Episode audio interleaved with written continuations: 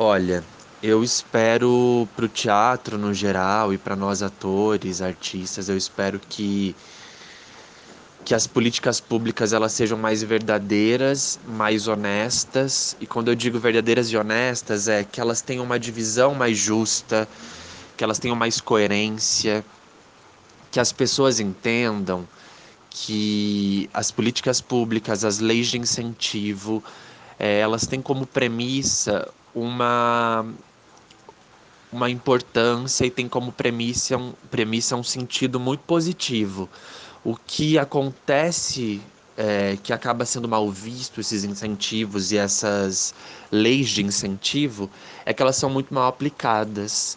Elas são aplicadas para as pessoas que realmente não precisam muitas vezes.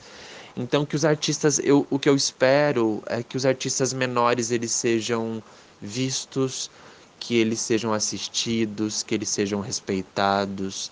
É isso que a gente tem que esperar é, não só pós-pandemia, mas sempre, mas que nesse momento de pandemia também a gente consiga ter um olhar melhor para os artistas nesse sentido, né?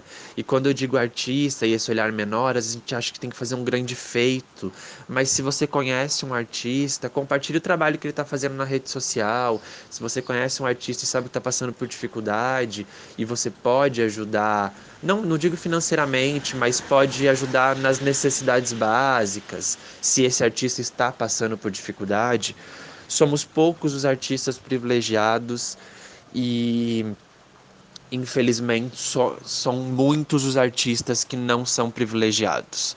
Eu me coloco nesse lugar de privilégio, é, mas também nesse lugar de auxílio a quem precisa, da minha maneira, da minha forma, da forma que eu posso. Se todo mundo puder fazer isso, a gente já tem um grande avanço. Então, o que eu espero pós-pandemia é que as pessoas entendam que elas precisam de cultura, que elas precisam de arte. E através desse entendimento que elas respeitem e tentem ajudar, mas não ajudar pensando em migalhas, ajudar pensando em compartilhar o trabalho, em assistir o trabalho. É isso que eu espero.